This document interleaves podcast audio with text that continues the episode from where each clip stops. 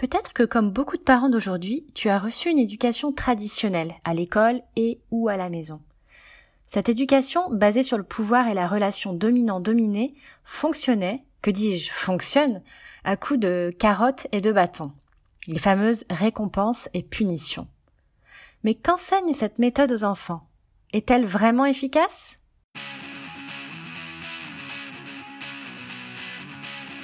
Les punitions et récompenses sont-elles efficaces Je suis Emma Lagarigue, déculpabilisatrice parentale et auteur du blog Parents plus qu'imparfaits. Pourquoi on punit et on récompense les enfants Encore une fois, l'objet de ce podcast n'est pas de te faire culpabiliser. Au contraire, je veux te montrer que c'est complètement normal d'employer cette méthode et qu'il y a des raisons qui justifient cette éducation.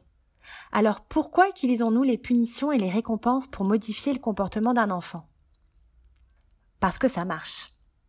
Je ne vais pas y aller par quatre chemins, on punit et on récompense encore les enfants parce que souvent ça marche à court terme.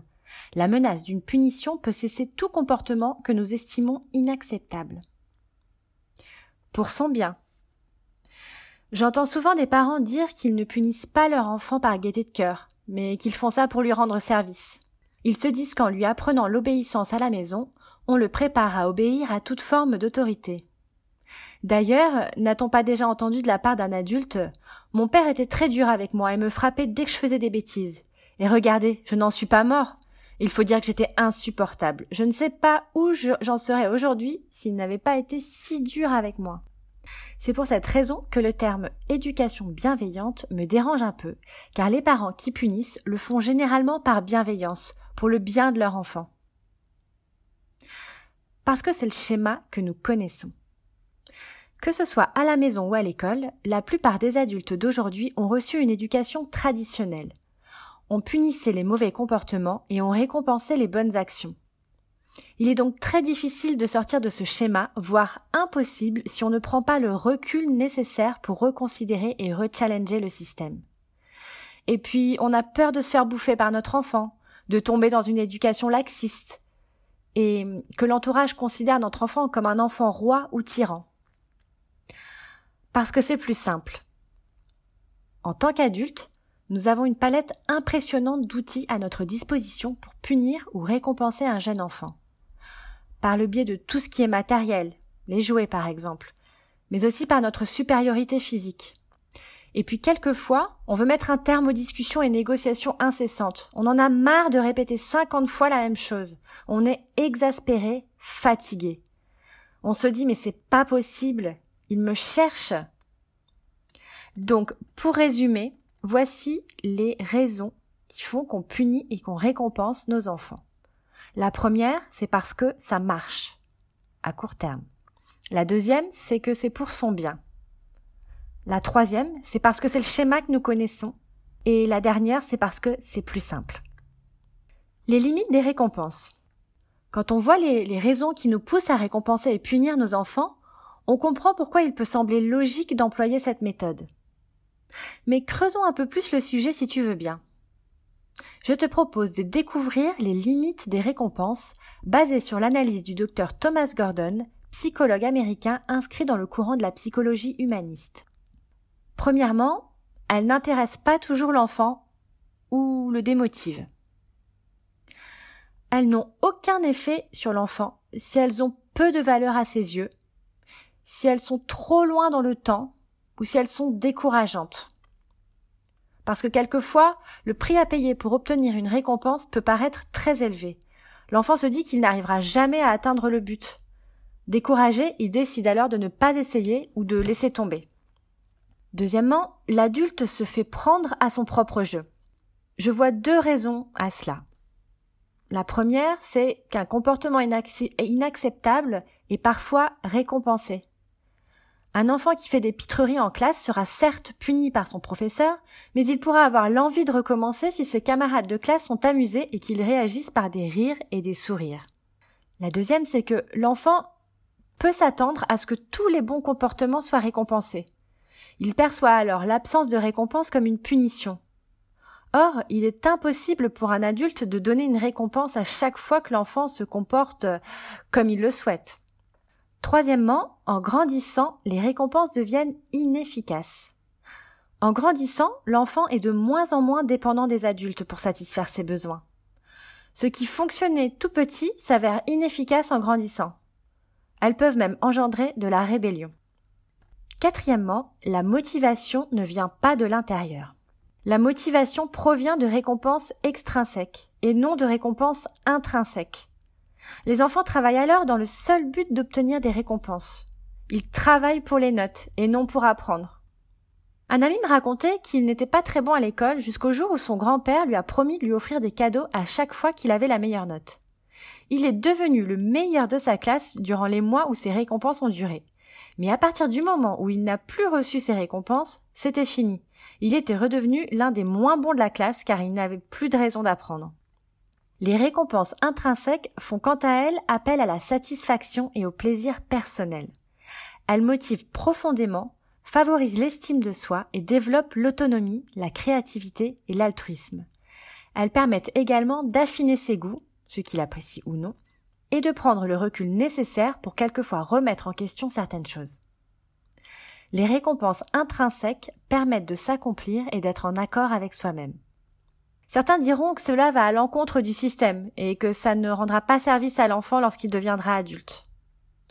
Je ne suis pas vraiment du même avis. Si on réfléchit bien, ne serait-ce pas finalement des qualités très appréciées dans beaucoup d'entreprises? Les recruteurs préfèrent avoir en face d'eux un candidat passionné par son métier et par l'entreprise plutôt que quelqu'un qui est simplement là pour avoir une paye à la fin du mois. Les limites des punitions.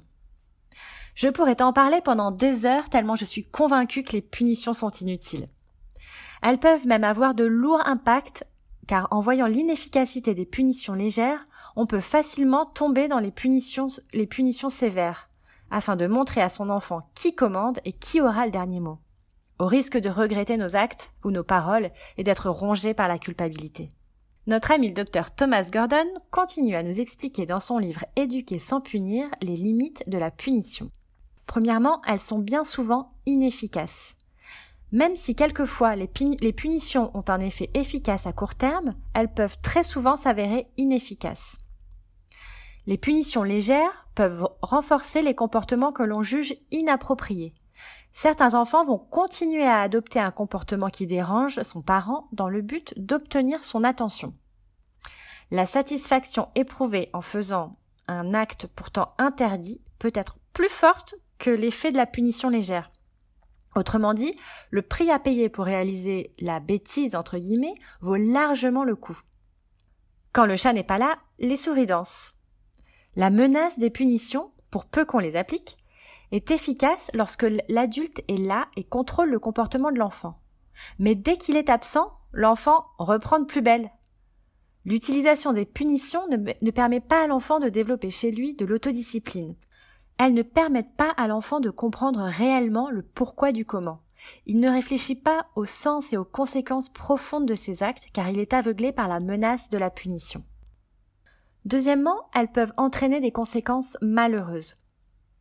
Les punitions dites sévères peuvent entraîner de lourdes répercussions physiques, psychologiques et cérébrales.